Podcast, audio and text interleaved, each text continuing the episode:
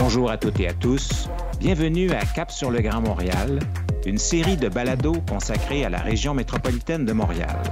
Aujourd'hui, le directeur général de la CMM, Massimo Yezzoni, s'entretient avec Louise Arel.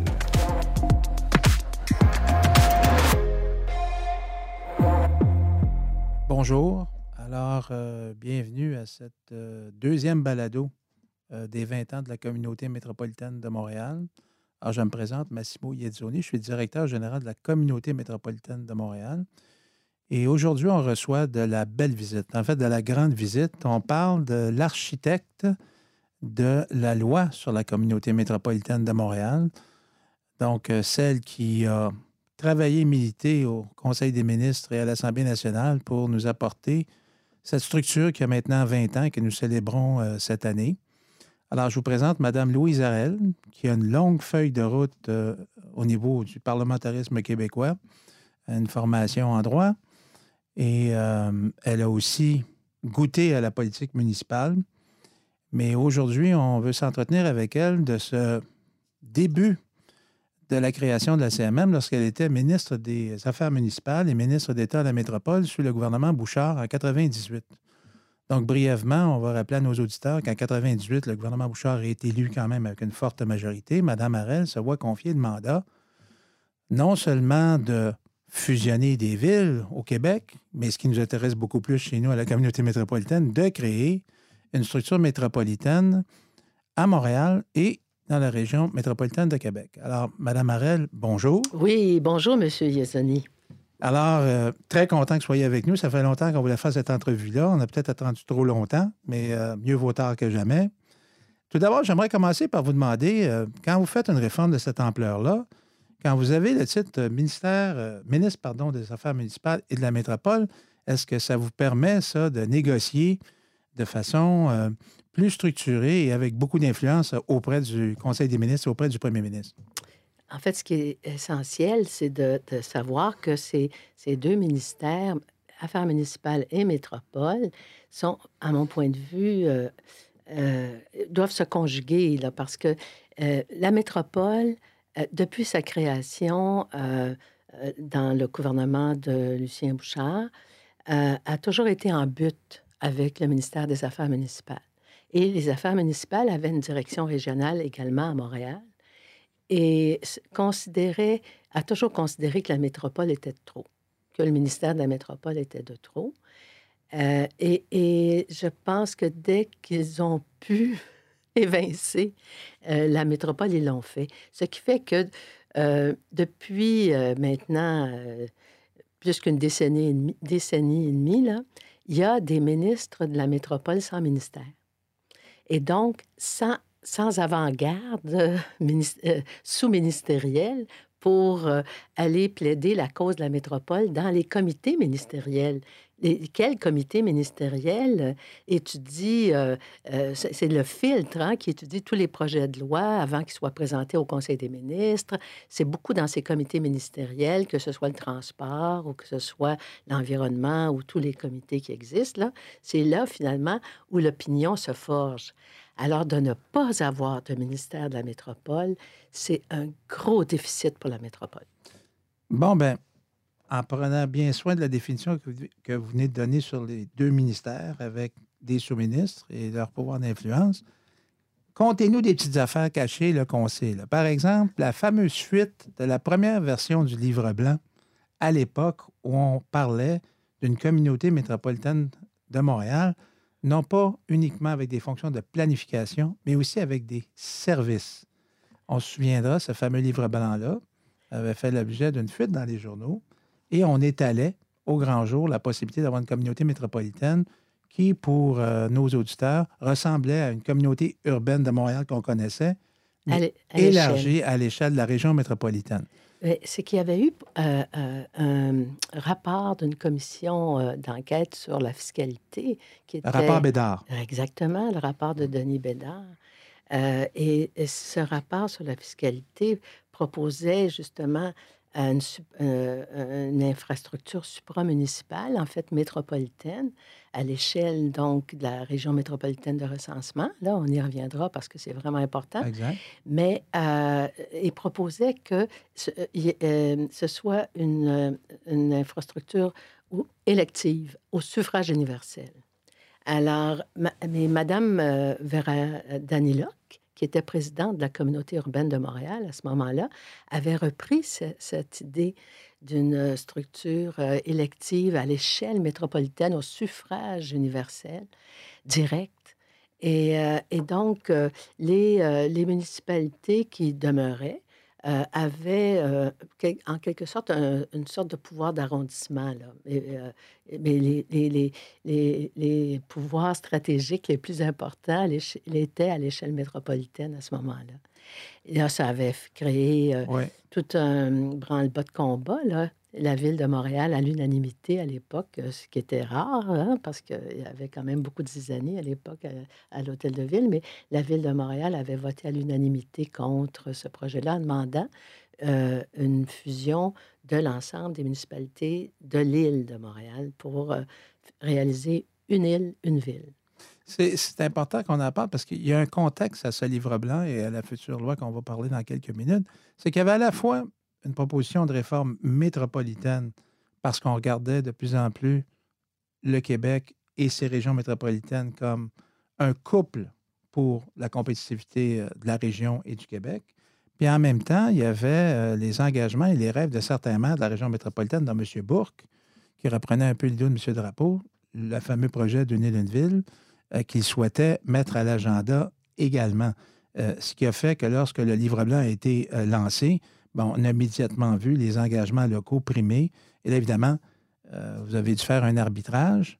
Et euh, expliquez-nous un peu comment ça se passait au Conseil des ministres si vous êtes euh, un peu. Faites comme si on se parlait entre nous. Est-ce qu'il y avait des débats sur l'un et l'autre ou comment ça se passe quand vous arrivez dans une telle situation comme ministre? La création de, la CMM au, sein là, du Conseil des ministres a été beaucoup plus facile à réaliser que, euh, la, que la, fusion de, l'île de Montréal. Parce que, euh, vous savez, tout ça avait été précédé dix ans plus tôt par le rapport Pichette.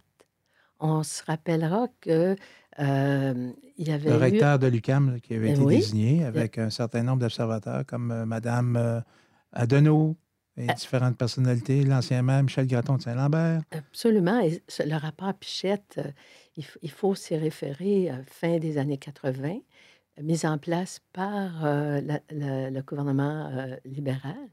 Le rapport Pichette euh, vraiment insuffle une vision de, de, Montréal et sa région. C'est le, le début là, de, la, de, de, la reconnaissance d'une dimension métropolitaine. Et ça, c'est dix ans plus tôt. Et, et, puis par la suite, euh, Claude Ryan, qui sera ministre des Affaires municipales, là, autour des années 92, 1992 à ce moment-là, introduira une réforme fiscale qui fera extrêmement mal aux villes-centres. Notamment les coupures euh, au niveau de l'exploitation du transport en commun. Ça fait très mal. Extrêmement. il y a une baisse d'achalandage extrêmement importante durant cette période. Parce que les villes-centres, qui étaient à peu près les seules qui offraient du transport euh, public, euh, se trouvaient dorénavant à devoir assumer le, le, financement de l'exploitation, ce qui était partagé avec Québec auparavant. Exact. Alors ça, ça a été un coup terrible à ce moment-là, puis ça a creusé les inégalités. Et d'où le rapport Bédard, là, si on se rappelle, on en parlait tantôt, pour justement étudier, examiner quels étaient les correctifs à apporter pour corriger ces inégalités fiscales entre la ville-centre et, et, et, les villes de proximité. en fait, on revient au principe d'équité. Plus on a des services qui dépassent les limites de la ville-centre, ben, à ce moment-là, on parle d'équité au niveau des coûts. Exactement. Et, c'était un des, fondamentaux de la création de la communauté métropolitaine. Exactement. Et vraiment avec aussi la question des, de renforcer des pôles urbains. Parce qu'on est euh, déjà, vous voyez, on, est dans les années 90, là. Et on ressort, il y a eu euh, vraiment une, période euh, très difficile sur le plan économique là, au, début des années 90. Et à ce moment-là, c'est certain qu'on est en concurrence avec d'autres pôles urbains dans le monde. Et on est encore dans, dans l'époque où les villes se concurrencent entre, elles. Laval, Montréal, euh, Lévis, Québec, en fait, euh, à, bien des égards, ce sont souvent pas les mêmes réglementations. Je pense juste à la réglementation sur l'eau, par exemple. Je ne sais pas si vous vous rappelez, la réglementation était différente. Si les industries s'installaient à Laval, finalement, la réglementation était moins lourde, si vous voulez, ou euh, qu'à Montréal. Et puis, euh, il y avait même, avant que moi j'arrive, là, c'est Rémi Trudel qui avait mis fin à ça, là, comme ministre des Affaires municipales. Il y avait même euh, des crédits d'impôt pour aller cannibaliser des villes ben, des entreprises qui étaient dans les villes voisines pour les faire se déplacer, se relocaliser, en fait, dans sa propre ville. Ça, n'avait, ça, ça n'avait plus de bon sens. Ça, cette idée de créer, de renforcer un pôle euh, urbain fort pour pouvoir euh, euh, réagir à la concurrence internationale, c'était important aussi, ça. Donc, ça, c'était un peu les fondements de votre vision, renforcer ces pôles-là, l'équité. Puis après ça, ben, vous avez déposé un projet de loi. Oui, le projet de loi. 134, oui. qui s'appelait à l'époque le numéro qu'on lui a donné. Puis ce projet de loi, dans le fond, il avait été déposé en sachant qu'il restait encore un peu de réticence quand on pense, par exemple, euh, des maires euh, de la couronne nord de l'époque. Euh, il y avait moins, je dirais, d'opposition de, à couronne sud, mais il y en avait quand même. Mais au centre, les choses s'amélioraient parce que vous avanciez aussi avec l'agenda des regroupements municipaux. Donc, vous aviez un petit peu placé l'agenda de façon stratégique en disant, ben, écoutez, je m'en viens sur les fusions, mais j'aimerais bien que la réforme sur les CM avance bien. Et vous déposez le projet de loi et euh, ça a amené ça euh, chez vous quand même euh, à des discussions stratégiques de comment faire atterrir le projet pour qu'il y ait quand même un consensus minimal. Tout à fait. Ce qui a aidé aussi, c'était la perspective du premier pacte fiscal. Ah, ça, ça a mis de l'huile dans le moteur. Là. Ça, c'était comme essentiel aussi. Là. Parce que ça, ça a permis de négocier avec l'UMQ, l'Union des municipalités du Québec, et euh, à moindre égard, la FQM qui était moins concernée, mais ça a permis quand même de négocier avec l'UMQ pour que euh, il y ait euh, il n'y a pas une offensive contre la création de la CMM, Et, et, des, et la fusion des nouvelles villes. Qui, était, qui étaient vos alliés dans, dans, le projet de CMM? On a beaucoup parlé de Vera Danilok, avec qui, je pense, vous avez beaucoup partagé vos projets de réforme. Et elle aussi, elle avait quand même euh, une grande ouverture à, ce projet-là. Euh, on pourra parler de Mme Daniel, mais aviez-vous d'autres alliés? Est-ce que Pierre Bourque euh, était un allié dans la région métropolitaine de Montréal? Qui vous pourriez dire, bon, ben, je pense qu'avec ces maires-là, je pouvais aller de l'avant, puis me sentir confortable de, présenter le projet de loi, puis d'aller chercher un appui suffisant pour l'adopter, puis qu'on puisse aller de l'avant avec sa mise en œuvre. Souvenez-vous de ça? Je sais que Vera Danila, vous m'en avez parlé souvent, Parlons-en. Donc, Mme Danila, qui, elle, se trouvait un peu en péril dans le sens que la communauté urbaine de Montréal reste, mais ne reste pas comme avant. Euh, est-ce qu'il y a un consensus pour l'élargir ou non? S'il y a consensus pour une autre structure? Donc, ça a dû être très, très difficile, ça, ce moment-là, de déterminer quelle est la bonne structure ou d'en créer une autre sur la base de la CUM. En tout cas, je vous laisse aller là-dessus parce que c'est intéressant, ça. Mais c'est certain que ce que proposait le rapport Bédard et ce qu'appuyait Vera Danilok, pour qui j'ai énormément d'estime et de respect, mais ce que euh, tous les deux proposaient, il y avait une levée de bouclier, c'était insurmontable insurmontable. On se souviendra de la table des maires de banlieue avec M. Bossé et tout ça, qui avait quand même des positions assez fermes sur le dossier pas que sur le dossier d'une île une ville, mais sur le dossier d'une élection au suffrage universel des élus au niveau métropolitain. Alors là, ça, ça, ça a été une, déferlante, une déferlante. Là. Puis vous savez très bien qu'en politique, euh, il y a une colonne d'amis, une colonne d'ennemis, puis il faut que votre colonne d'amis soit, disons, plus importante. Alors, ça, ça, ça, il y avait, il y avait que, il y avait, il y avait que, que quasiment que de l'opposition. Euh, alors, contre ce projet-là de, de, de, suffrage, au suffrage universel métropolitain, parce que c'était pas que c'était l'élection au suffrage universel, c'était aussi des compétences de service extrêmement importantes là, qui étaient à ce Ben moment-là euh, allouées. euh, Aménagement, développement économique, environnement, fiscalité, transport en commun. Des, compétences de base d'une ville qui deviennent euh, partagées, Métropolitaine. métropolitaines et partagées à l'ensemble des municipalités. À l'époque, on s'en souviendra, il y en avait une centaine là, quand on a fait le projet de loi 134. Oui. À ce moment-là, euh, il est certain que quand on, on est... en fait, il, il est apparu, évidemment, dans le contexte que euh, de proposer cette loi créant la communauté métropolitaine de Montréal, mais qui était par représentation. Moi, ce qui comptait pour moi, je, vous le dis simplement, c'est que Montréal est un vote prépondérant. Donc, euh, à ce moment-là, il s'agissait de regrouper les, les, les municipalités de la région métropolitaine de recensement. C'était le point de départ. Ouais. C'est-à-dire, ça consiste à accepter que c'est le même destin économique, là, même si c'est 82 municipalités, parce que les gens qui euh, habitent dans chacune de ces municipalités euh, euh, sont des navetteurs, en fait. Ils se déplacent pour gagner leur vie en dehors de leur lieu de Ouais. résidence. C'est c'est l'essen- c'est l'essentiel. Ouais, ouais, ben, c'est l'essentiel d'une région métropolitaine. Ça ne veut pas dire que tu habites à un endroit que tu n'as pas d'activité ailleurs. Ça- la Au communauté contraire. métropolitaine a consacré ce principe-là, puis les citoyens aujourd'hui le comprennent bien, ça. C'est donc dire que tout ça euh, forme un, un Un tout, tout. hein, euh, qui est différent de la somme des parties. là.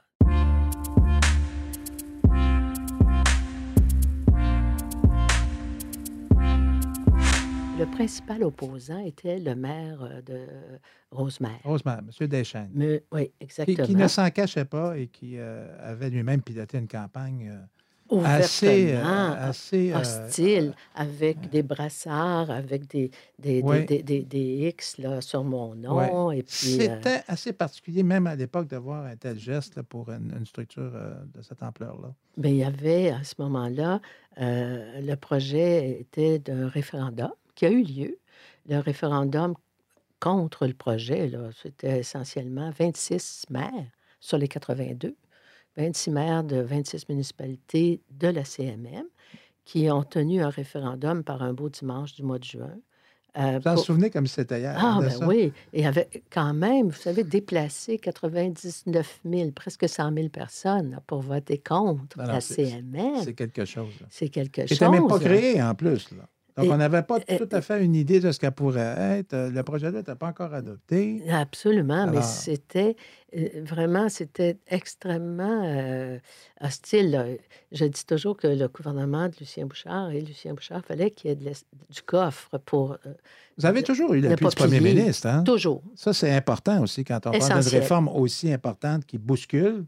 Ça a été essentiel. essentiel parce qu'on n'aurait pas vu le jour de cette communauté métropolitaine-là. là. Ben non, on ne peut pas passer à travers euh, quelques réformes que ce soit majeures, là, quelles Euh, qu'elles soient, sans l'appui du premier Non. ministre, parce qu'à ce moment-là, il faut que le vent nous vienne dans le dos là, pour avancer. On ne peut pas avoir le vent euh, de, de- sur le devant. Là. Puis, je, je me rappelle maintenant que vous avez été chanceuse aussi parce que le premier ministre Bouchard a goûté à une première réforme avec le ministre Perrault, avec la Commission de développement de la métropole, qui, Oui. qui- qui est morte, euh, cette loi-là est morte au feuilleton. Oui, Je comprends donc que le gouvernement disait que ça prend quelque chose d'un petit peu plus robuste aussi quand même. oui, De là, ce livre blanc, appuyé oui, par le rapport Bédard dont vous parliez. oui. Mais revenons sur la, la gouvernance et la représentativité, parce que c'est un enjeu très important. Comme on sait, on a plus le suffrage universel, puis vous dites à juste, à juste titre et à bon droit, bien, il faut quand même préserver l'équilibre des parties de la région métropolitaine qu'on connaît aujourd'hui comme la Couronne Nord, la Couronne Sud, Montréal, Laval, Longueuil. Et ça, ça a été un, un puzzle, parce que c'était pas évident. Là. Euh, il faut que Montréal ait un vote prépondérant. Euh, je vais peut-être introduire le, le fameux comité Bernard, puis vous, en- vous nous en Mhm. parlerez, mais je pense que ça vous a aidé pour faire ce consensus-là sur la représentativité. Ah ben, Puis, euh, Mais ce qui a aidé beaucoup aussi, c'est que la communauté urbaine de Montréal, là, qui existait là, depuis 1969, là, 69. euh, et, et- et qui avait été créée, en fait, euh, dans, dans, dans, dans, dans- dans l'espèce de, de- d'effervescence, là. euh, Mais en tout cas, on n'y reviendra pas. Mais la communauté urbaine de Montréal, elle, elle- elle était euh, vraiment euh, ino- presque inopérante. Puis il faut savoir que Mme Danuluc était une présidente nommée. Ce n'était pas le maire de Montréal qui était président de, de la communauté urbaine de Montréal. C'est très important de, le rappeler. Là. Absolument. Différence fondamentale avec la communauté métropolitaine de Montréal. Oui. Et en plus, euh, euh, c'était la double majorité à la communauté urbaine de Montréal. Ça, ça, veut- ça voulait dire la paralysie. C'était Voilà. la paralysie parce qu'il y avait, même si jamais, on m'a dit depuis 20 ans, aucun maire de Montréal a utilisé le vote prépondérant À la CMA? à la CMM. Euh, une fois. Une seule fois? Une seule fois, Ouais. c'était sur un règlement euh, de contribution financière. Mais le vote prépondérant, ce qui le permet, c'est ça donne une semaine de plus pour le consensus. Donc, une fois en 20 ans, Oui, il l'a utilisé. c'est ça qui est formidable, mais, Ouais. mais ça reste un symbole, mais une épée de Damoclès. Exact. Et c'est essentiel parce que l'expérience de la CUM, de la communauté urbaine de Montréal, c'était une expérience terrible parce qu'il ne se passait plus rien. C'était paralysé entre En fait, les- c'était ça votre intention. Vous ne vouliez pas reproduire Absolument, la paralysie de la communauté urbaine de Montréal dans les votes à la CMA. exactement. Et vous avez réussi parce que finalement, on a eu un président qui est d'office le maire ou la mairesse de Montréal avec un vote prépondérant. Oui, Et euh, par contre, on a des votes égalitaires. oui, C'était, c'était le compromis du comité. Exactement. Quand on dit comité Bernard, c'est le comité d'élus qui était là quand même, des représentants des Cohan et, et du Oui. centre. Là. oui, Euh, je- puis je pense qu'aujourd'hui, on peut dire que c'est quand même quelque chose qui a permis ça à la gouvernance de bien fonctionner. Là. oui. De progresser. Euh, progresser. oui. progresser parce qu'oubliez pas, avec 26 municipalités, c'est le tiers, avec 26 maires qui étaient hostiles au point euh, de, de mobiliser leurs citoyens Ah, je pour, essayer de, de, de rejeter. Je comprends mieux ce que vous aviez à l'esprit à ce moment-là. Vous avez fait face à une opposition quand même importante, euh, qui ont des citoyens qui les appuient. Vous vous dites, mon Dieu, si ça arrive, ça, à la communauté métropolitaine, ça va être mort dans l'œuf en très peu de temps. Là. Absolument. Mais à ce moment-là, euh, ce qui a été euh, dans la perspective, évidemment, où il y avait encore, euh, quelques mois plus tard, la loi créant une île, une ville. Donc, à ce moment-là, il y avait une représentation qui était, euh, disons, unique là, pour euh, représenter Montréal, et donc à la fois la rive nord et la rive sud. Il y a une, une personne qui a été extrêmement importante dans tout ce processus, c'est le sous-ministre Brian McDonough. Brian McDonough avait été secrétaire général, euh, le secrétaire de la commission Pichette dix ans plus tôt, avait été à l'OPDQ. Il me semble qu'il a travaillé au bureau de 20 l'aménagement de l'Est du Québec aussi, il me semble. hein? Exactement, Hein? Ouais. exactement. Écoutez, il a été euh, euh, Un grand réformiste, on peut le dire comme ça. Ah Euh, oui, oui. hein, Qui vous a accompagné. euh, Ah, écoutez. Puis j'avais confiance en lui. Ça, c'était revenez avec l'importance d'un sous-ministre et il était à la métropole. Il était à la métropole, il était sous-ministre de la métropole. Voilà, voilà, voilà. Et il était souvent en but aux autres sous-ministres des Affaires municipales euh, de, de Québec. Oui, parce que là, il y a l'opposition à Montréal-Québec aussi. Bon, qu'est-ce qu'on fait pour la région métropolitaine? Est-ce que ça s'applique ailleurs? Sinon, ben, comment on fait ça, etc. Les mêmes débats, là. Et, et- et- et ces débats existent toujours. C'est-à-dire qu'à Québec, on veut voir un damier avec toutes les, les, les, les- les- Une uniformité. les pièces pareilles. Ouais, c'est Une ça. uniformité. On a beau dire on ne va pas faire de mur à mur. C'est, c'est, c'est- c'est- Ça, c'est vraiment ancré dans, dans le système d'administration publique québécoise. hein. Tu sais, parfois, je me disais, si le, le Parlement avait été à, à Montréal comme, Ah! il, le- comme il l'est Ah, à oui. Toronto, euh, Complètement différent. Comme, ça Ah aurait ouais. été complètement Ah ouais, différent, ah la ouais. perspective. On, serait, on, on irait à pied au Parlement, là. Oui, oui, mais, ça. mais aussi, c'est la vision. La vision du Québec aurait été aussi différente. Alors, mais je reviens à, à Brian McDonough euh, parce que, euh, bon, il avait monté une équipe euh, à, la, à la métropole et, et, j'avais extrêmement confiance. C'est ce que je veux vous signaler. C'est extrêmement important. On ne fait pas des réformes sans avoir une grande expertise autour de soi, de- une fonction publique qui est indépendante, d'une certaine, tu sais, parce que Brian McDonough, euh, il n'avait pas de complaisance. Et puis, il était capable de, me dire si, si, si ça allait. Ça allait bien ou ça allait si mal, ça avait exact, du bon ça. sens, Voilà. ça avait de l'allure, c'est ça. Puis là, on arrive à CMM. Cette loi-là est adoptée finalement. Mais revenons sur chacune des compétences brièvement. La première, à mon avis, parce que c'est un peu d'époque. euh, Aujourd'hui, on parle d'une stratégie nationale euh, d'urbanisme d'aménagement pour les territoires. Et puis, on regarde, euh, finalement, on nous dit, écoutez, ça fait quand même 40 ans que la loi sur l'aménagement et l'urbanisme existe depuis 80, la loi sur la protection du territoire est code 78. Bon, les deux grandes lois de- faites par le Parti québécois, avec Jean Garon d'un côté, euh, Jacques Léonard de l'autre. Mais on parle de cette stratégie-là, puis on parle de 40 ans, mais on oublie quand même que la communauté métropolitaine été créée en 2001, donc un petit peu plus tard, euh, qui s'est ajustée un petit peu plus aux enjeux de territoire qui sont les enjeux maintenant du 21e siècle, la transition écologique, euh, plus de transport collectif et actif, euh, la réduction des GES, la protection des milieux naturels, la protection du territoire agricole. Donc, On la- en parlait déjà à cette époque. oui. Donc, euh, en 2000, déjà, quand on lit le livre blanc ou on lit la loi, la loi, il faut s'en souvenir, elle dit que la CMM, euh, puis ça, c'est dans l'autre loi en 2010, elle doit faire un plan d'aménagement durable, durable pour la compétitivité et l'attractivité de la région métropolitaine de Montréal. Quand on arrive à la question d'aménagement, c'est une question qui me brûle euh, de vous poser depuis un bout de temps. Il y avait dans la loi sur euh, la communauté métropolitaine le fait qu'on souhaitait d'avoir un seul plan d'aménagement du territoire, un seul schéma, comme on appelle. Un peu comme quand on a fait aujourd'hui la loi sur la RTM, on disait que ça prend un seul plan de transport collectif. euh, c'est une grande région, on ne devrait pas avoir plusieurs. On ne peut pas morceler un plan. On devrait plutôt avoir un plan, puis le partager, puis le mettre en œuvre pour le territoire sur la base de la région métropolitaine, donc qui est fonctionnelle. Est-ce que vous aviez vraiment réfléchi à cette question-là? C'est important pour vous d'avoir un seul plan d'aménagement du territoire pour la région de Montréal? Oui, parce que euh, même on, on a déposé un, un avant-projet de, de, de, plan de développement. Euh, ça a été euh, mis à, l'ombre parce que c'était le jour même de, des tours, euh, la Ah, tragédie. de l'événement, oui, De- c'était- c'était le effectivement. jour Le même. 11 septembre. Ben oui, c'était oui, le- ben le, oui. c'est le jour même, donc, de, de- on, on- De l'acte on- terroriste On, à- on était à- Oui. au stade olympique à ce moment-là. exact. Et on Avec devait dévoiler. d'aménagement, C'était- ben, 2021. Exactement. C'était et ça, euh, bon, par la suite, euh, euh, on a eu un changement de gouvernement. Moi, moi, j'ai quitté aussi en deux, quelques mois plus tard pour être présidente euh, de l'Assemblée nationale. En 2002. Oui. Puis ensuite, il y, a, il y a eu un changement de gouvernement. Et là, les, les- bon, les cartes se sont rebrassées. Et euh, souvent, j'ai remarqué. euh, C'est ma important ce que ouais. vous dites parce que 2001, Mm. vous êtes encore là, vous avez les deux titres. ouais. Vous, êtes, vous en allez à la présidente de l'Assemblée nationale, mais après, il n'y a plus de ministre d'État de la métropole, c'est un ministre des Affaires municipales là, Ouais, qui arrive.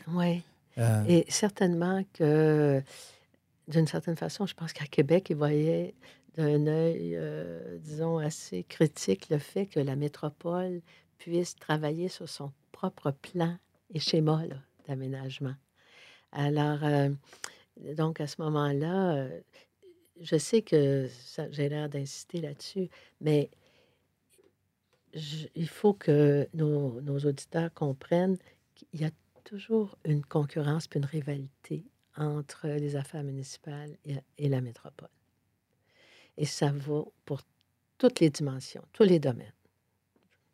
Je, reste là-dessus, mais alors donc, à ce moment-là, quand euh, euh, un, dossier gouvernemental n'arrive pas à temps, en général, puis quand il prend le champ, comme ce fut le cas là, à cause du 11 septembre, ça prend beaucoup de temps en général. là. Je l'ai vécu dans bien d'autres euh, domaines, là, entre- euh, dont je pourrais vous reparler aussi, mais euh, de, ramener le, le tout, là, ça, ça a quand même pris du temps. Il a fallu que ce soit la CMM elle-même qui y travaille. Parce que la CMM elle-même a, travaillé à, à- à- à introduire ce- ce- cette nécessité d'avoir ce schéma d'aménagement. absolument.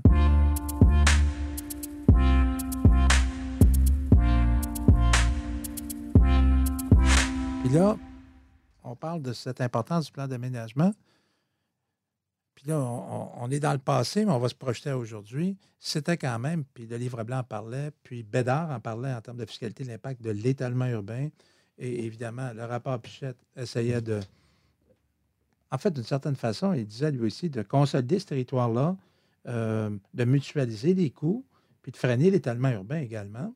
Parce qu'à l'époque, on parlait d'étalement urbain à l'intérieur de ce territoire-là. Il faut se souvenir de ça. La structure venait appuyer euh, un objectif de freiner l'étalement urbain dans les entités qu'on regroupait en soi dans ces limites-là.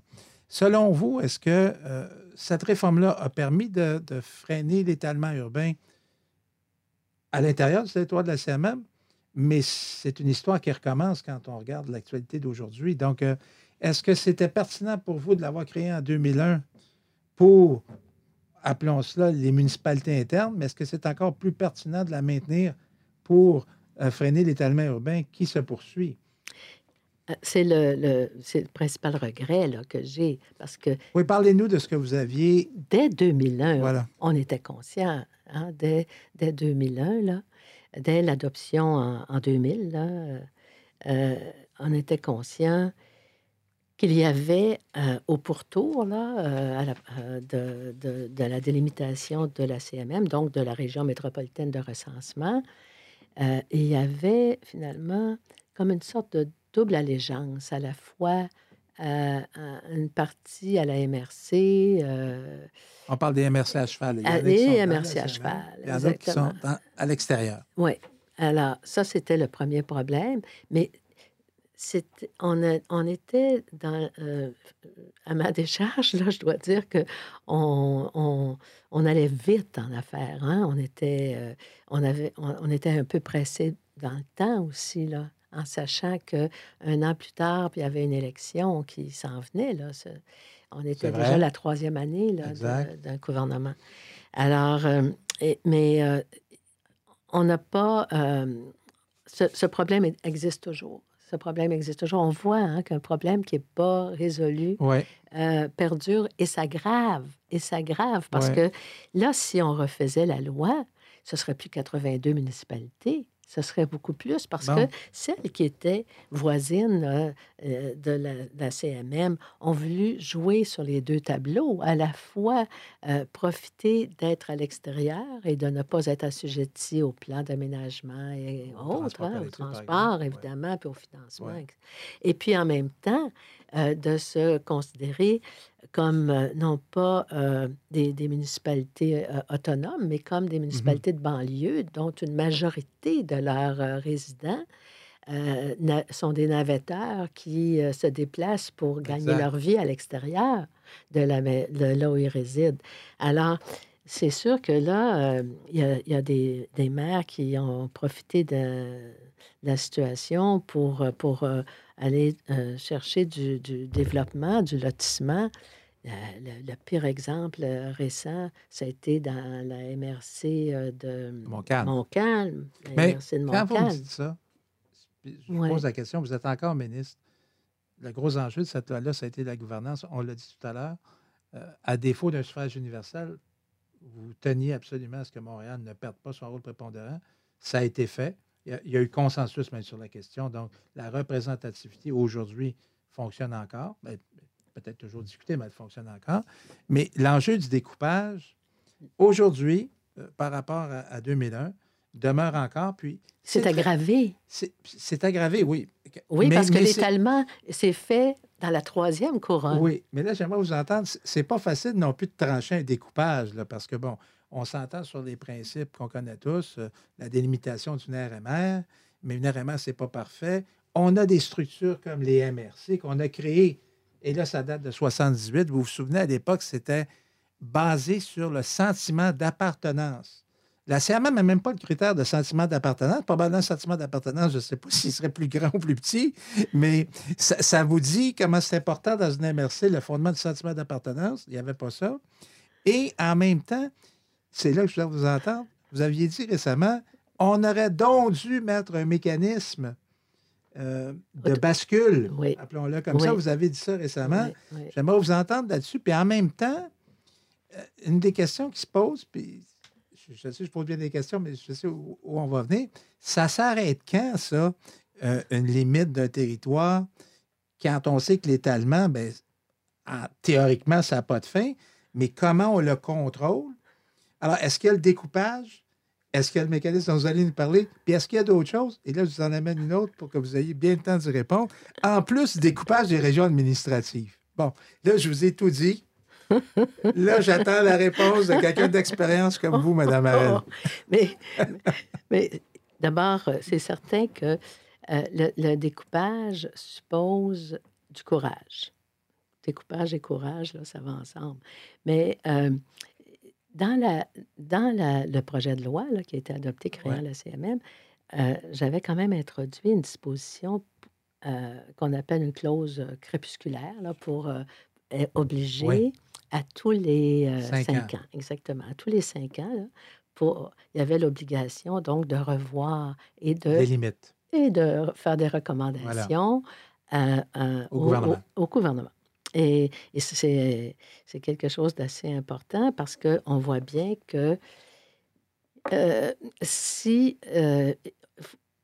bon, l'idéal, là, ça aurait été que dès qu'on appartient à la région métropolitaine de recensement, n'est-ce pas? Alors on bascule. Ça, ça aurait été l'idéal parce que, d'une certaine façon, ça aurait retenu Hein, les ambitions parfois démesurées de certains maires de faire du lotissement sur mmh des terres agricoles ou sur des boisés ou autres. Bon, mais bon, c'est pas fait et j'anticipe pas que ça se fera prochainement.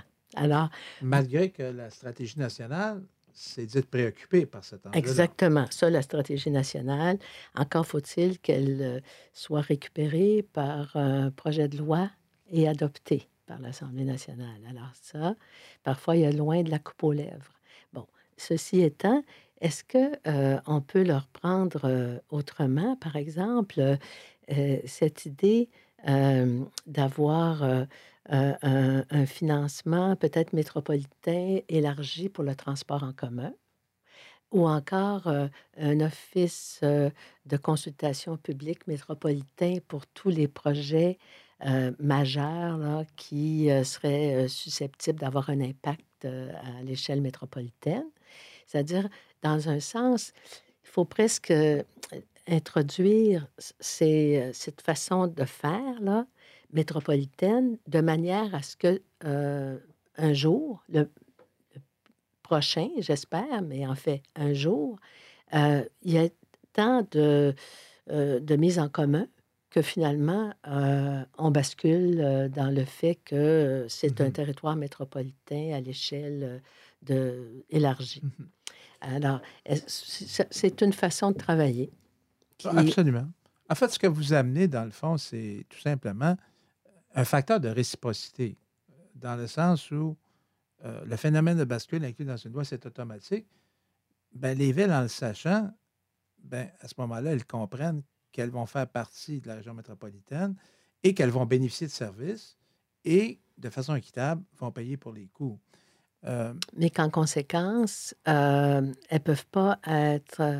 Euh, elles ne peuvent pas poursuivre le meilleur des deux mondes. Non, c'est ça. Être dedans puis dehors en même temps. Oui.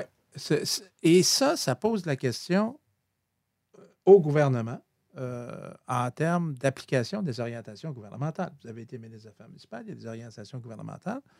Les orientations gouvernementales sont quand même assez claires sur la gestion de l'urbanisation.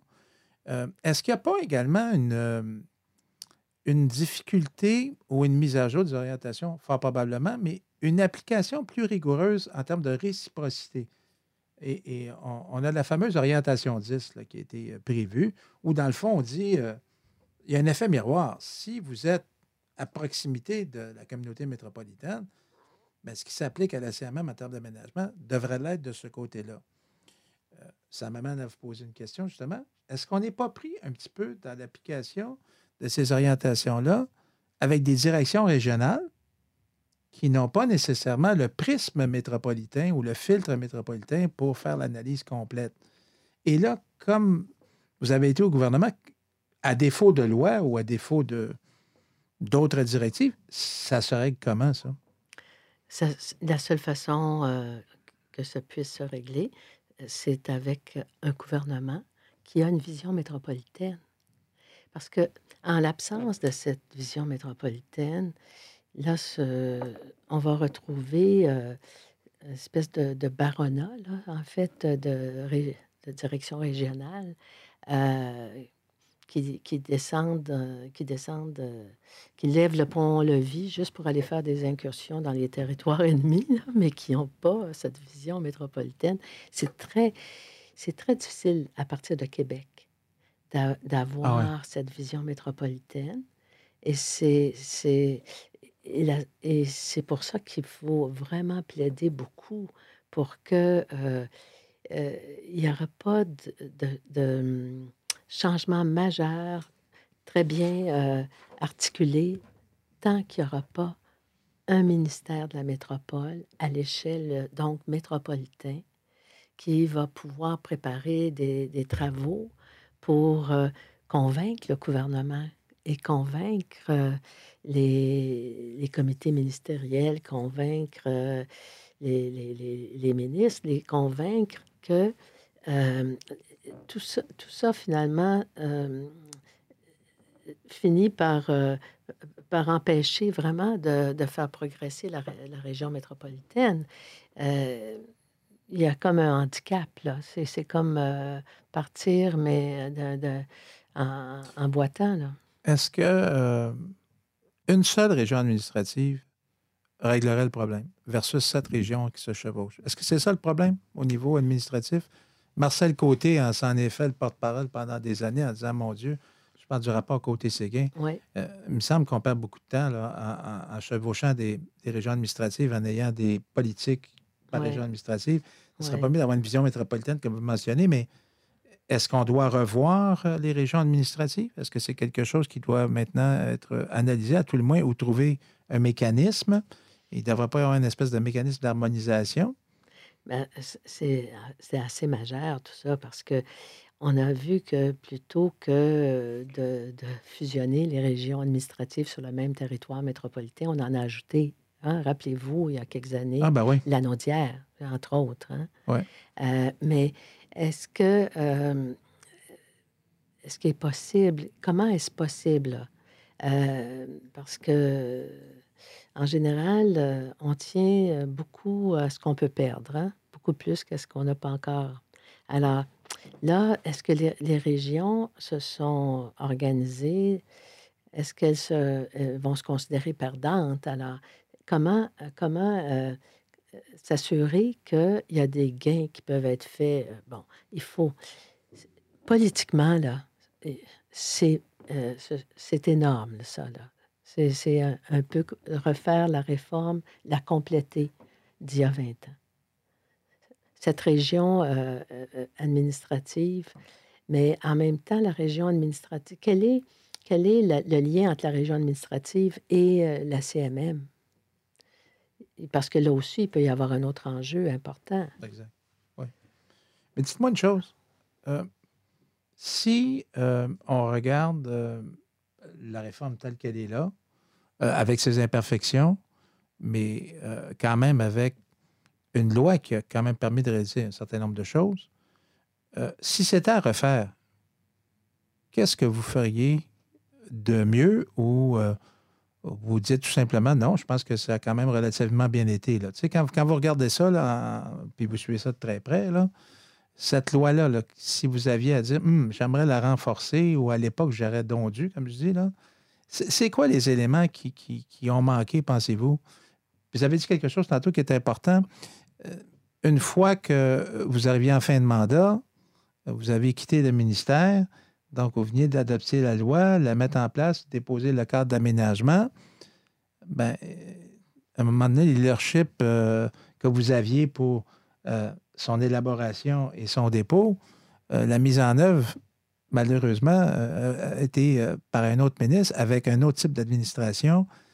Qu'est-ce qu'il faut? Là? Quels sont les éléments qu'il faut avoir dans une loi pour que, soit parfaite là, pour une réforme aussi importante que la communauté métropolitaine de Montréal, la communauté métropolitaine de Québec?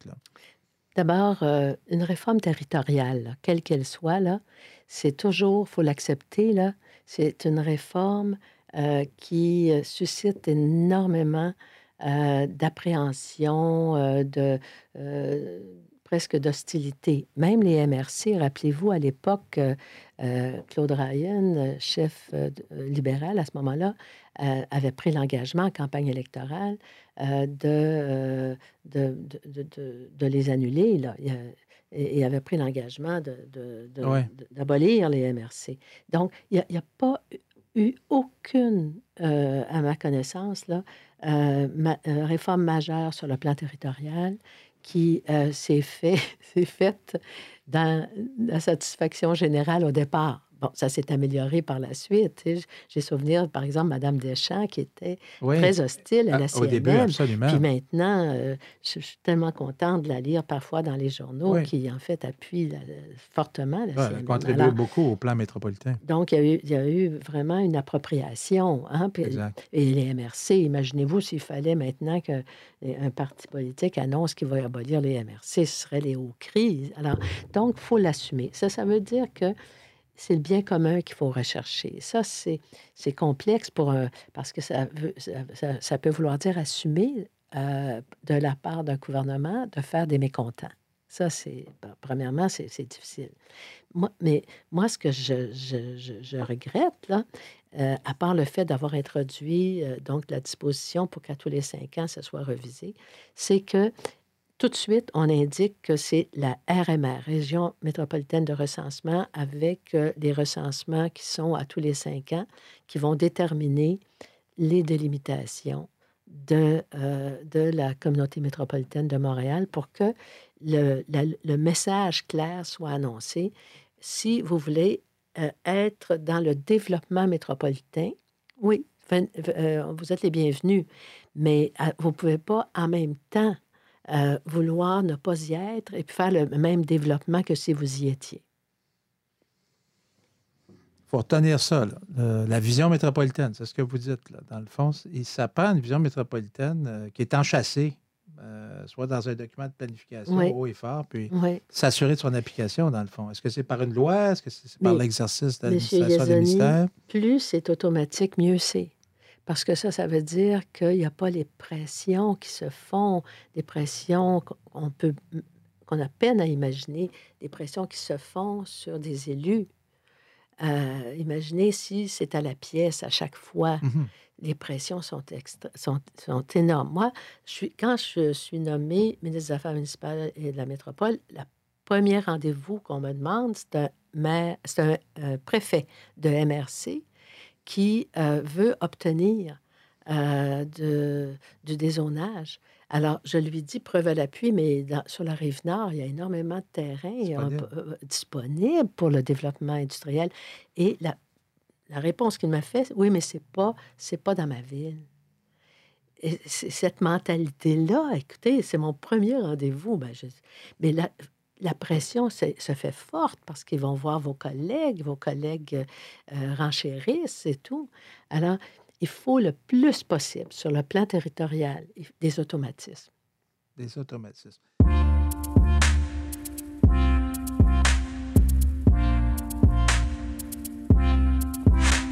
Quand le premier ministre vous a appelé, puis vous a dit Madame Arel, je veux voir aux affaires municipales par la métropole, comment avez-vous réagi? Vous n'attendiez pas à ça, j'imagine?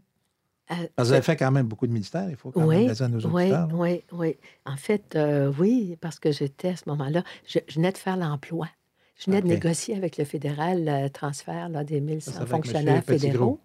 c'est ça. exactement. Ça avait été un succès, d'ailleurs. Eh oui, Emploi Québec, ça a créé, ben ça a permis de créer Emploi ben Québec. Et, et, puis, je venais juste d'adopter la loi sur l'équité salariale aussi. Alors, non, ça allait bien. Et puis. Donc, euh, vous avez dit quelqu'un qui pouvait prendre des dossiers complexes et puis. Mais moi, je suis montréalaise.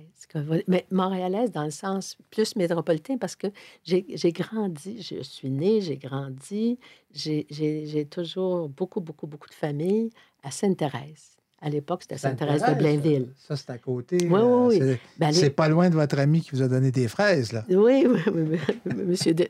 monsieur Deschênes. Monsieur. Mais ceci dit, euh, c'est sûr que euh, j'ai, c'était pas une banlieue à l'époque quand moi j'ai grandi. C'était, euh, on, gagnait en, secondaire 5 un prix de fin d'année qui était un voyage à Montréal. Alors, ça nous Ah oui? indique hein, les Ben changements oui, qui ben, mais qui ça. sont venus. Alors, et, et, euh, en même temps, justement, il faut, il faut accepter, ben, c'était Élie Fallu qui a été maire longtemps, Absolument, là, ouais, bien connu. de, de Sainte-Thérèse. Mais euh, la Rive-Nord euh, a, souvent été euh, en situation, disons, de, réfractaire par rapport à tout ce qui était métropolitain. Tandis que sur la Rive-Sud, c'est parce qu'il y a du développement rural, pas, pas rural, agricole. Et c'est là qu'il faut comprendre toute la différence entre le rural et l'agricole, parce que le territoire le plus agricole du Québec, c'est à la CMM. Absolument. Il n'est pas rural, mais il est agricole. Mais euh, justement, cette, euh, cette réalité agricole de la rive sud euh, leur, euh, leur a permis de, de- de- de souhaiter, d'une certaine façon, ce bouclier métropolitain. Exact. Euh, je ne sais pas si vous avez eu l'occasion de lire le, le livre de Peter Trent il y a quelques années. Là. Non, Euh, j'ai ça- pas voulu ça- le bon. lire. J'ai pas voulu, mais euh, euh, j'ai pas voulu. J'ai pas voulu parce que euh, j'imagine qu'il y avait plein d'amertume, puis euh, ça me tentait pas trop. Oui, je comprends. Mais il y avait un petit bout sur la CMM. Ah, Et- qui était plutôt positif? Il, il disait que, euh, comme il, il- évidemment, les maires de banlieue étaient, toutes leurs énergies étaient sur le projet de réforme Une île, une ville de M. Bourque, et euh, ils, euh, ils ont mis tellement d'énergie sur cette réforme-là, mais qu'à la fin, ils n'ont peut-être pas, euh, il disait d'une certaine façon, pas tellement réfléchi à l'importance de la communauté métropolitaine, dans le sens que peut-être qu'il aurait pu y avoir des, des gains. Là. Il, le disait avec euh, une écriture stratégique, en, en constatant que, bon, de toute façon, il y avait une communauté métropolitaine, puis que peut-être les éléments de coût, donc de financement de la CUM, auraient peut-être pu être mieux répartis à l'échelle métropolitaine, mais ils étaient déjà résolus en en faire qu'un organisme de planification. Donc, euh, il y avait quand même par la suite, quand on réalise qu'il y a une grande fusion comme ça, est-ce qu'il n'y aurait pas pu avoir des services à mieux partager à l'échelle métropolitaine? Ça m'amène à vous parler d'une question qui est, Oui. euh, que- que- c'est le transport et l'aménagement. On, connaît bien la CMM pour ses fonctions de planification, que ce soit la gestion des matières usuelles, l'aménagement du territoire. Oui. Mais il y a le transport en commun, puis je pense qu'il faut qu'on en parle un peu parce que l'un ne va pas sans l'autre. Et puis le, transport en commun, euh, le SMM a des compétences d'approbation. Ben, Vous avez bien connu ça. De toute façon, vous étiez responsable de la- la- l'agence euh, métropolitaine. Euh, comment vous voyez ça, euh, encore une fois, toujours dans le cadre de la communauté métropolitaine, parce qu'on avait deux entités qui, qui a du sens. On pensait beaucoup plus opérationnel et planification, mais finalement, il y a toujours eu un tiraillement entre les deux. Comment vous avez vécu ça, en sachant que vous aviez une boîte d'aménagement, puis une, une boîte de transport qui existait déjà? Ce mariage-là. là. Je sais que là, je vais vous chercher un petit peu, mais juste pour nos auditeurs, d'expliquer un peu votre vision de ça, parce que aujourd'hui, on réalise que on- on- si on veut favoriser le transport en commun, ben, ça prend un cadre bâti qui le permet. Sinon, ça va être très difficile de faire du transport en commun. Tout, L'agence. tout l'idée de la densification, Mm. que maintenant on parle plus que jamais. hein, avant, euh, et là, ben, ça prend une densification intelligente, bien sûr, mais ce que ça prend, c'est du monde qui permette d'avoir assez de logements pour favoriser le transport collectif. Alors, je vais vous entendre là-dessus, là. aménagement, transport, de façon plus euh, générale. C'est intéressant, M. Viazoni, parce que finalement, si on lève le voile, là, on découvre que l'Agence métropolitaine de transport, c'est dirigée par Florence Jonca-Deneau. Effectivement. À ce moment-là, relevait de la métropole. C'est pour ça que je vous en parle. Elle relevait de la métropole.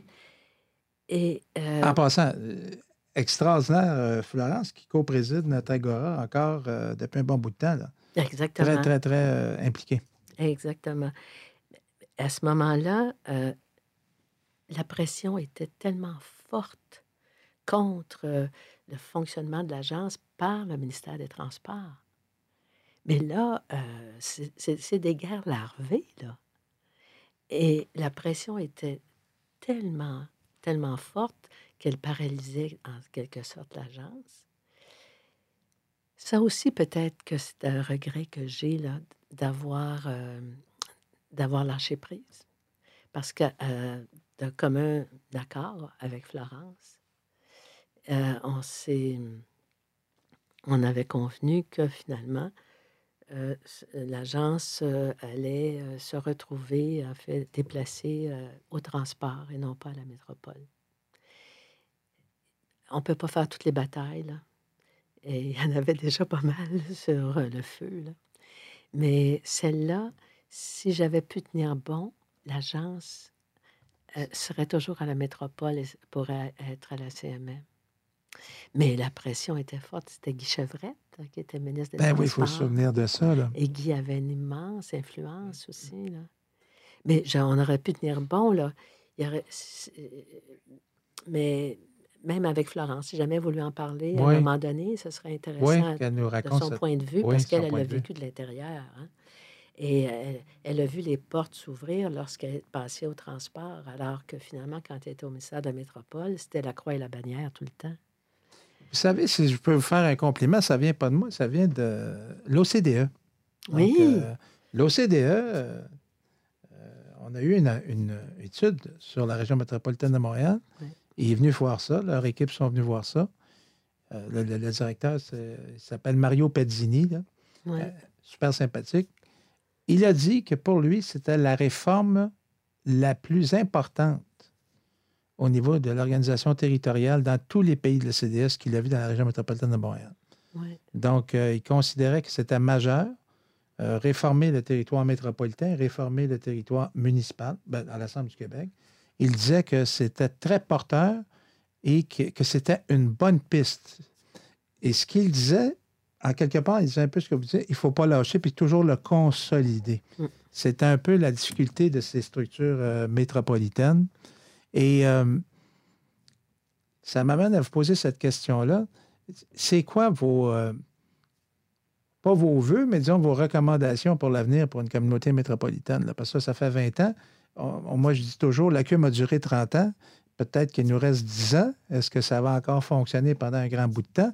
Euh, je m'encourage en disant que les MRC ont maintenant 40 ans, donc on, serait mieux que la communauté urbaine. Mais comment vous voyez le paysage là, en sachant que la transition écologique est, irrémédiablement amorcée. Euh, tout dépend de ce qu'on va mettre en œuvre pour euh, éviter euh, le fameux 1,5 à ne pas, évidemment, augmenter pour réduire nos gaz à effet de serre. Donc, on a une dizaine d'années pour y procéder. Est-ce que la CMM demeure quand même un, organisme important là, pour euh, combattre les changements climatiques, euh, freiner l'étalement urbain, euh, favoriser le transport en commun, avoir une densification intelligente, s'assurer d'une certaine cohésion des actions au niveau territorial, dans un système quand même fort complexe, où on est quand même un système à quatre niveaux. Le gouvernement, les communautés métropolitaines, les MRC, les villes. Comment, dans votre boule de cristal, vous dites, bon, mais ben, l'avenir, c'est-tu rose? C'est un petit peu euh, un petit peu nuageux? Comment vous voyez ça? Parce que quand même, euh, vous avez amorcé une réforme qui est encore en cours. Très peu de modifications de la loi sur la communauté métropolitaine pendant 20 ans. Évidemment, la seule qu'il y a eu, c'était en 2010 où on a revu le partage des compétences parce que collectivement, on s'est dit, ben là, écoute, comme vous le disiez, euh, dans le fond, c'est une famille, là, où il n'y a pas de schéma, où on s'entend, je pense que le, Conseil de la communauté a pris la décision la plus sage, de permettre un arrangement qui donne aujourd'hui le PEMAD. Et, ma foi, le PEMAD est quand même un outil qu'on parle encore, mais, qui a son effet. Donc, ça, devient quelque chose d'intéressant quand on regarde l'avenir. Euh, en quelque part, euh, il y a du bon aujourd'hui. Est-ce que ça peut continuer ou... Bon, je vous laisse la parole. D'abord, euh, il faut envisager l'avenir aussi dans le contexte d'une déclaration du premier ministre actuel à l'effet qu'il ferait un troisième mandat. Donc, euh, cet avenir, donc, il faut le voir dans la perspective d'un gouvernement qui est beaucoup sensible euh, aux, régions et aux banlieues. Alors, euh, donc, on est faut prendre euh, donc euh, euh, le contexte, faut connaître le contexte dans lequel l'avenir va peut-être se, dérouler et aller chercher des outils supplémentaires. aller chercher des outils qui vont au moins avoir comme effet de freiner le pire, si vous me permettez. si, à défaut de pouvoir avoir le meilleur, empêcher que le pire se produise. Donc, je reviens avec le fait de le pire en matière de transport en commun. Est-ce que c'est le REM? Moi, dans ma perspective à moi, là, euh, est-ce que le, les, milliards qui vont être consacrés au REM euh, avec le, la facture que, que, les, que les municipalités puis les consommateurs vont avoir à payer, les usagers, hmm. est-ce que tout ça nous, euh, nous paralyse pour, pour mieux? Alors, et euh, est-ce que, bon, et, donc aussi en matière de développement, cette idée-là d'un office de consultation publique métropolitain pour, pour, pour, empêcher euh, le pire qui pointe toujours au bout de son nez, là, entre autres, euh, disons, c'est inouï que ce soit juste le conseil de ville de Mont-Royal qui puisse euh, décider de l'impact d'un projet comme celui de, de, de Royal Mount. Royal Mount, c'est ça. Et alors, est-ce que je, je, je, pas, vous allez, j'aimerais, je souhaiterais là, qu'il y ait des gens euh, euh, plus, plus jeunes, plus énergiques, hein, qui en veulent plus. Moi aussi, j'en veux plus, mais au moins, au moins, empêcher, euh, empêcher le pire. Autrement dit, ce que vous dites, quand, quand, on dit empêcher le pire, il ne faut pas retourner en arrière, dans le fond. Euh, il y a quand même eu des gains avec la création de, ah, euh, la communauté métropolitaine. Et on, est dans un moment où euh, c'est très critique. c'est entre quelque chose, le non-retour et sur la bonne voie, dans le fond. Et, ce qu'on constate aujourd'hui, c'est que nos yeux vont être rivés sur la stratégie nationale, en quelque sorte. et Peut-être que les attentes. Mais vous avez dit quelque chose d'important parce que la stratégie nationale, quand même, fait un bon diagnostic de la situation. Évidemment, propose un certain nombre de leviers, mais vous êtes euh, bien au fait. Ça prend des lois pour y arriver. Exactement. C'est peut-être là la, question qui se pose. Euh, est-ce qu'on va avoir des lois qui vont permettre, des lois habilitantes pour permettre justement de d'éviter le pire? Oui, mais euh, c'est certain que hum, si cette stratégie euh, ne se retrouve pas dans les programmes euh, des partis dans un an. L'élection aura eu lieu dans un an. Alors, et moi, je, je, recommande beaucoup euh, que en mars, là, je pense, le rapport serait oui, je pense que oui, mars-avril. Mars-avril, hein, qu'à ce moment-là, il y a une demande pour rencontrer les caucus de tous les partis et que finalement, ce soit repris et le moins de manière le plus possible transpartisan, donc le moins possible euh, que tous, ces éléments de, partisanerie politique puissent euh, se mêler à, ce projet qui a finalement déclenché beaucoup d'énergie, qui a mobilisé, qui a suscité beaucoup, beaucoup, beaucoup d'énergie. Je trouve qu'il y a beaucoup de gens qui se sont, impliqués. effectivement. Mais sur, le plan, euh, sur le plan métropolitain, euh, les, élus euh, ont un rôle important, un rôle extrêmement important à jouer. Là. Euh, est-ce que. Il ne faut pas rester juste sur l'air d'aller? Parce... Mais il y a des choses extraordinaires qui ont eu lieu. Là. Puis ça, il faut en féliciter la CMM. La CMM, euh, maintenant se préoccupe aussi de l'avenir agricole au sein de la CMM et les élus s'en préoccupent et ont découvert la dynamique métropolitaine qui inclut pas que l'aspect urbain. Ça, c'est majeur. C'est vrai. Ça, on n'aurait jamais eu ça il y a 20 ans. là. C'est vrai. Et, autre chose aussi. Là. Mais euh, voilà. Ben, on finit sur notre positive d'agriculture. Voilà. Alors, et la euh, culture. Et la culture. Ah, on n'a pas parlé de culture, non, mais parce on que a une ça compétence. Aussi, une dimension oui, extrêmement c'est important qu'on en parle parce que c'est culture et logement. Parce que vraiment, ça, là, c'était un petit papillon sur le projet de loi à la dernière minute. Là. Mais ça, ça il faut raconter l'histoire quand même. Non, c'est vrai. Et on va prendre le temps d'en parler parce que ce petit papillon-là, ça a fait des petits. Oui. Euh, ça n'était pas prévu à l'origine. Non. Et euh, vous aviez une préoccupation sur le logement social et abordable. Parce que j'étais aussi ministre de l'Habitation. C'est, il faut rappeler ça, ministre de l'Habitation. Et. Euh, il y avait une crise. Parce qu'on ne se rappelle pas, mais il y avait une crise.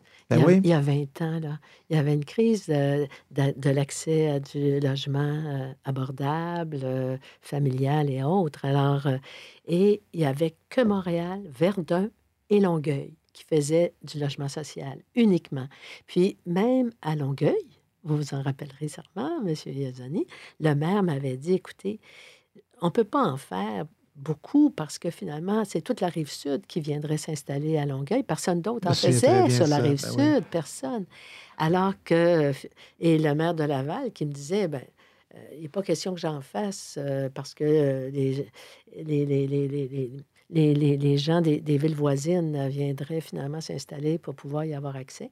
Alors, euh, la disposition en question consiste simplement à s'assurer que la facture euh, du logement social que les villes réalisent et partagées au niveau métropolitain. Voilà. À partir de ce moment-là, c'est incroyable comment les choses peuvent changer. Hein. Euh, même Westmont s'est mis à faire du logement social. Et, et, même Laval, euh, parce que tant qu'à payer pour les autres, hein, chaque maire disait ben, Je vais en faire, étant donné qu'en plus, ils ont découvert que ça améliorait leur foncier il y, a, des taxes qui sont perçues aussi par euh, les occupants de, de logements. Ça avait fait grand bruit, ça. Et je me souviens, dans son application, à la première séance du conseil, il y avait un débat et des gens avaient dit ben, écoutez, si vous n'en faites pas, ben, payez pour vos collègues. Exactement. Et, ça a donné l'effet d'entraînement que vous venez d'expliquer il y a quelques minutes. C'est important de parler de ça parce que ce petit papillon-là, c'est quand même beaucoup de sous et ça montre euh, quand même la capacité des élus locaux de partager de l'argent des sommes pour le logement social. Et maintenant, c'est bel et bien installé. Là. Et Dieu sait que l'abordabilité, ça va être la question des 10-15 prochaines années, le vieillissement de la population qui s'en vient, tout ça. Ça, ça, ça, ça remet aussi en question notre approche d'habitation. Vous avez été ministre d'Habitation, puis je toujours posé la question.